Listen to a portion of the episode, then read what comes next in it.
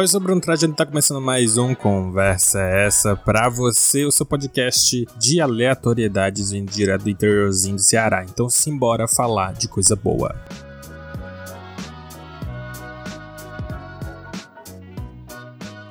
No episódio de hoje eu falo sobre pura e simplesmente anime, animação, essas coisas que a gente gosta tanto de assistir. É bom demais a gente ver os animezinhos. E eu já falei para vocês até na última semana quais são os animes que valeria a pena ficar de olho, porque eu vi alguns animes da temporada que são interessantes a gente dar uma olhada. E eu trago para vocês alguns resumos, algumas resenhas, algumas primeiras impressões de alguns animes que já saíram. Tem pelo menos dois episódios, três episódios, talvez na altura que você esteja ouvindo isso, eles já estejam lá já colecionando aí seus terceiros episódios. Então, vamos ouvir?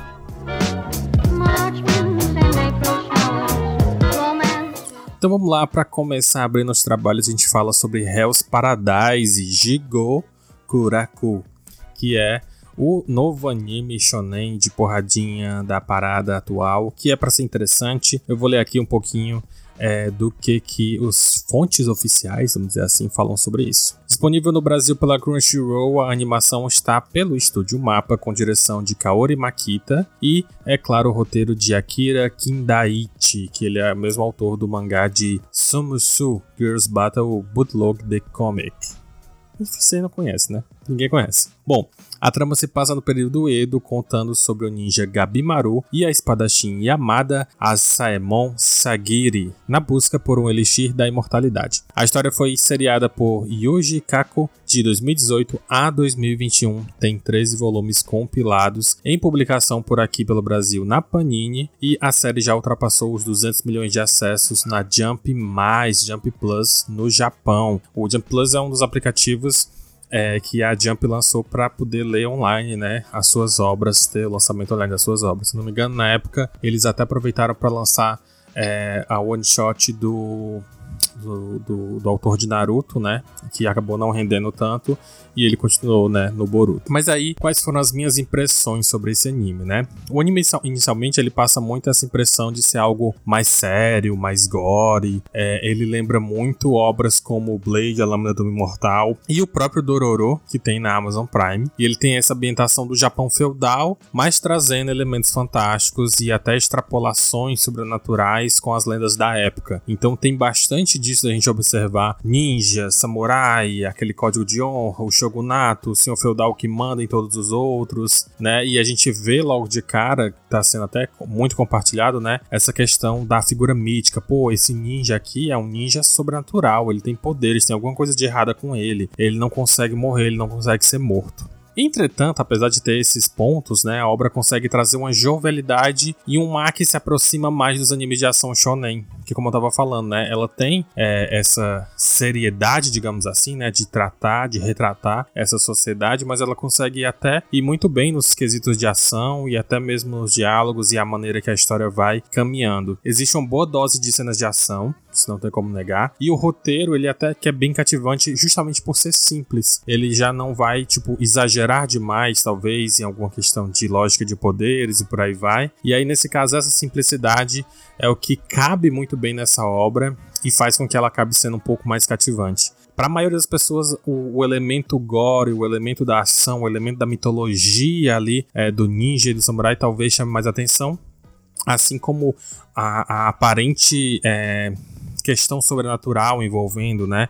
Para explicar um pouquinho mais da história, é essa dupla, né, que é o Gabimaru e a Espadachim, que eu tenho até que ver depois o nome dela, que é a Yamada. Eles vão, eles vão é, em determinado momento, ter que descobrir paraíso, né? Eles vão ter que descobrir o que, que, está acontecendo em determinada ilha lá, que ela é considerada a Ilha Paraíso, mas ninguém consegue voltar de lá com vida. E as coisas que voltam de lá são seres que se transformaram em em plantas, ou então tem plantas nascendo do corpo de, deles, não, seres humanos. É, então o que está acontecendo? Ela tem essa missão e ele é um condenado de morte, e a única maneira dele conseguir o perdão oficial para continuar vivendo a sua vida é se ele realizar essa missão com ela, né? Então a gente tem aí esse, esse elemento muito interessante da dupla. Acabei dando um spoilerzinho rapidinho aqui do primeiro episódio, mas como eu falei, são primeiras impressões e a gente sabe que a animação ela vai se estender para muito mais do que isso. Como eu falei, não estou esperando grandes é, elementos elementos muito denso, uma história muito complicada. Não, ela parece ser bem pé no chão, tem os elementos fantásticos, mas ele vai se manter nesses seus personagens e desenvolver eles de maneira mais natural, sem talvez tentar ser próximo grande anime da temporada que vai superar todos os outros. Então isso é muito interessante. Fica aí a dica e as impressões. Hell's Paradise.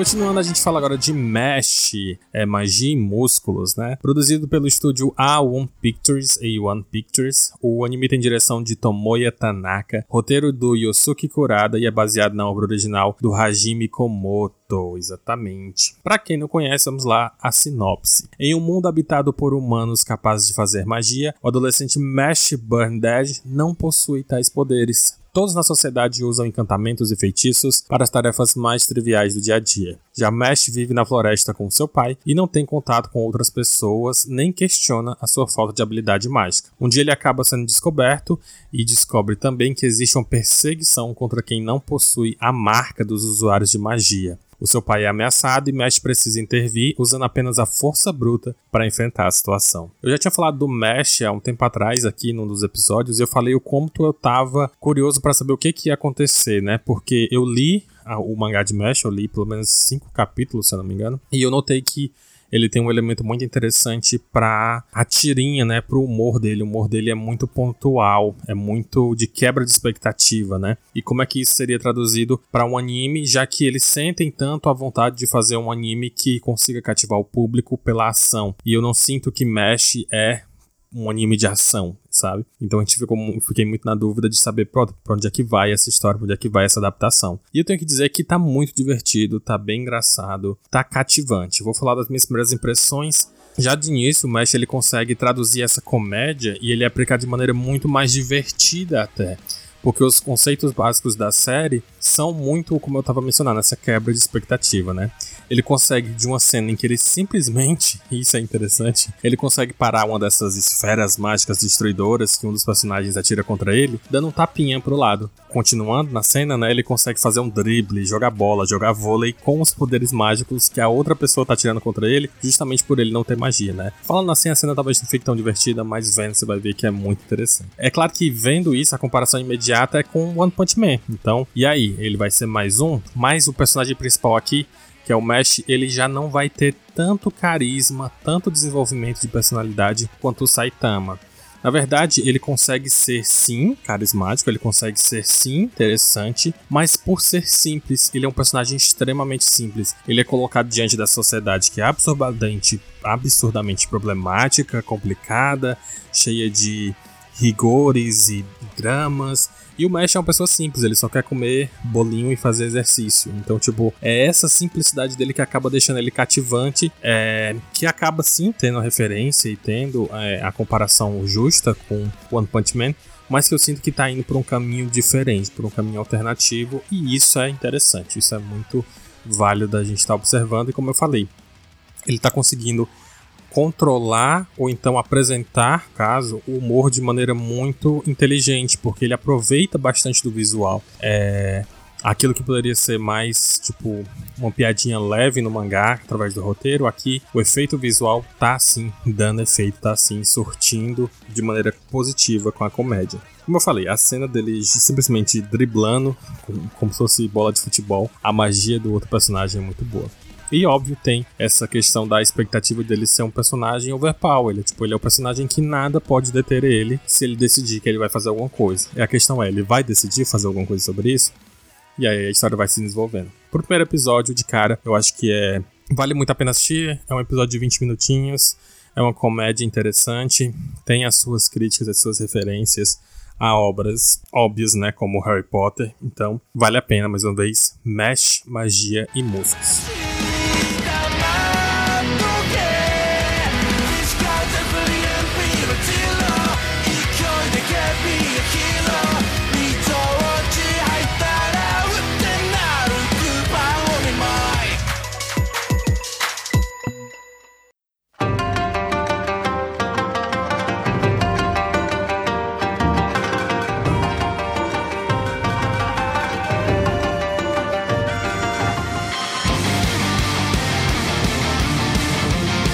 Indo para o mangá número 3, esse aqui é interessantíssimo. Tengoku Daimaikyo que é A Ilusão Celestial. A animação é assinada por Daiki Mori, que trabalhou em Psycho Pass, o filme, lá de 2015, e tem roteiro do Makoto Fukami, de Psycho Pass e School Live. A trilha sonora é de Kinsuke Ushio, de Chainsaw Man, e a produção é do Production IG, que é o responsável pelas séries como Haikyuu, e vocês sabem, Production IG é um estúdio bem conhecido. O mangá ele é de Masakuzo Ishiguro, publicado desde 2018 na revista Afternoon, da editora Kodansha. Até o momento tem oito volumes disponíveis no Japão e a Panini começou a publicar a série aqui no Brasil com o nome O Paraíso Ilusório. É, esse mangá, na verdade, ele tá saindo pelo Star Plus. Normalmente os mangás, aliás, os animes, né? Os animes estão saindo pela Crunchyroll.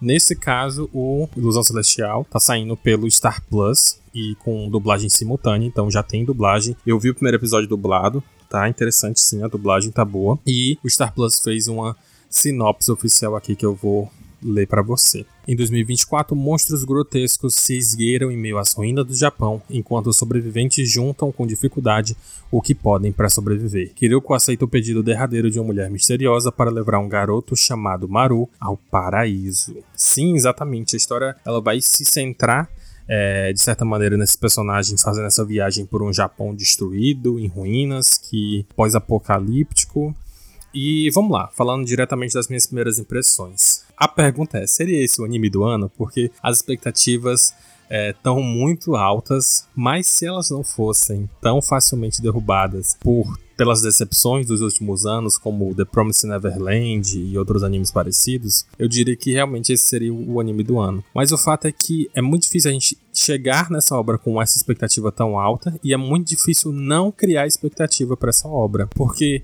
a comparação mais óbvia, como eu falei, é o The Promised Neverland que tem na Netflix. E querendo ou não, o nem sei como é que ficou a tradução para o Brasil, mas o The Promised Neverland foi uma decepção muito grande. A adaptação não funcionou. Ele conseguiu cativar inicialmente muitas pessoas que esperaram um pouco dessa, dessa tensão, nessa, dessa construção do suspense e do mistério, mas que não conseguiu entregar e, e teve a segunda temporada completamente destruída pelo estúdio porque não houve animação. Para você ter noção, eu falei isso até lá no Sofaverso, abraço para os meninos do Sofaverso. É, o final da segunda temporada é simplesmente um slideshow onde eles pintaram algumas páginas do mangá e ficaram passando ali para dizer, ó, oh, foi isso que aconteceu, a gente não animou, a gente não adaptou, mas foi isso aqui, se você por acaso ficou curioso. E eles fizeram isso com The Promised Neverland mais uma vez, que tem uma história muito parecida em conceito com essa aqui, que é do Paraíso Ilusório. Mas vamos lá, por que eu tô fazendo essa comparação direta, né? Porque ele até tá sendo vendido, propagado, né, de alguma maneira com, com essa obra. E é um pouco, como eu falei, perigoso você criar essa expectativa e já quebrar também essa expectativa, né? Mas o fato é que dentro desse paraíso ilusório, a dinâmica parece diferente, parece ser criativa o suficiente para ser um pouco melhor. Por quê? Porque na dinâmica original, a gente acompanhava as crianças lá dentro do orfanato e elas decidiam que queriam ver o mundo de fora e iam enfrentar todos os desafios para saber o que, que realmente tinha lado de fora, o que estava acontecendo, o que que do que que é esse mundo, né? E aí você descobrir depois qual era o mundo. Aqui de cara não, você já tem, porque você começa acompanhando essas crianças que estão dentro de um, de um local que parece ser é, um orfanato também, mas ele é altamente tecnológico, tem robôs, elas estudam, é, tem jardins, tem adultos supervisionando tudo, mas você, tipo, não sabe muito bem o que é aquilo, até que uma das crianças decide, pô, e aí, o que será que tem lá fora? Queria ver lá fora, sonhei com o mundo de fora. E aí, você vai continuar acompanhando a história, depois você é apresentado para o que está acontecendo lá de fora com outros dois personagens que estão nessa viagem, como foi dito lá na sinopse do Star Plus. O que acontece? Esses dois personagens são jovens que estão é, é, viajando e eles também têm suas próprias questões e eles vão apresentar esse mundo do lado de fora, onde é literalmente uma, um, um mundo pós-apocalíptico, tem tem grupo de gangues, bandidos, tem monstros, tem pessoas tentando sobreviver, tem colônias, tem pequenos recantos onde os, alguns humanos conseguiram criar uma nova sociedadezinha ali rapidinho, né? Tipo, minúscula, uma fazenda, por assim dizer. Já do outro lado você tem bandidos que estão só roubando e assassinando quem aparece. É, você tem literalmente uma nova organização social, mas ainda tentando dizer, poxa, e agora o que a gente faz? A gente não tem mais futuro depois que aconteceu a tragédia. Você não sabe o que é a tragédia e de repente aparecem monstros, aparecem criaturas que querem matar todo mundo, né? Então é, é essa dinâmica interessante porque aí você fica trocando ao mesmo tempo, né? Tipo, você vê esses dois do lado de fora, você vê as crianças lá dentro do orfanato e você percebe que tem alguma coisa estranha, você percebe que tem alguma coisa errada e isso vai criando uma dinâmica que, mais uma vez, vai ajudar a construir o suspense, ajudar a construir a narrativa para essa história continuar sendo interessante, mesmo que eventualmente você perca o plot do tá, e aí, o que é o mistério final? Porque você já está é, tendo essas duas dinâmicas diferenciadas para manter a história fluindo. Não sei se ficou muito claro, né? A gente acaba comparando muito com outras obras. Mas o fato é, nesse mundo que está completamente destruído, né? Você vê esses dois personagens andando do lado lá, né, e tentando seguir a sua missão. E essa missão é algo interessante, porque a única é, é uma moça e um rapaz. a moça tem, ela até fala, né, ela deve ter uns 20 anos, ele deve ter uns 15 anos talvez. É, e a única coisa que ela sabe, a missão que deram a ela foi: olha, leva ele para um lugar chamado Paraíso. Só que quem deu essa missão estava morrendo, então ela só conseguiu entender a parte do paraíso. Ela não sabe que lugar é esse, ela não faz ideia de, de para onde levar ele, e eles estão seguindo. E essa é tipo a única coisa que restou para ela fazer. E você descobre depois que ele também não sabe o que é, ele não sabe o que fazer. Você, ele, eles vão conversando e eles se tratam é, de maneira muito íntima, mas eles são literalmente isso. Ela recebeu um trabalho que era escoltar ele e eles estão andando pelo mundo desde então. E aí isso é interessante, essa dinâmica é interessante. E algo que também me chamou muita atenção nesse, nesse anime é o quão verossímil tá os diálogos ou tá o comportamento. Tipo, é, não tá superficial. Eu acho que tá muito bem construído a maneira que eles se expressam, a maneira que os personagens agem. Tem uma cena específica, eu não quero dar spoiler, mas é como se um dos personagens estivesse fazendo birra e ele faz de maneira muito natural, não é nada exagerado, não é nada dramático além do,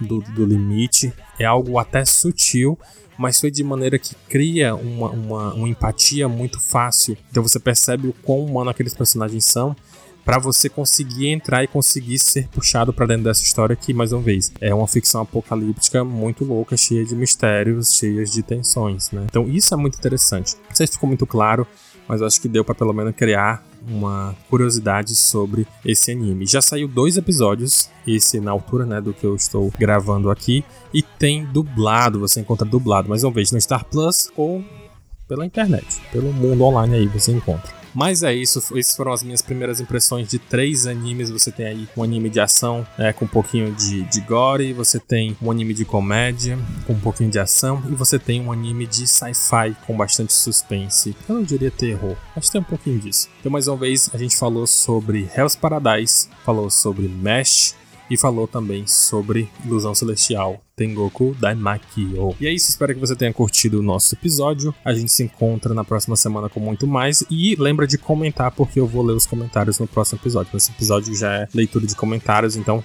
comenta lá no Instagram, arroba conversa essa, deixe seu comentário, deixe seu recado, deixe a sua indicação e também as suas impressões. É isso, tchau, tchau.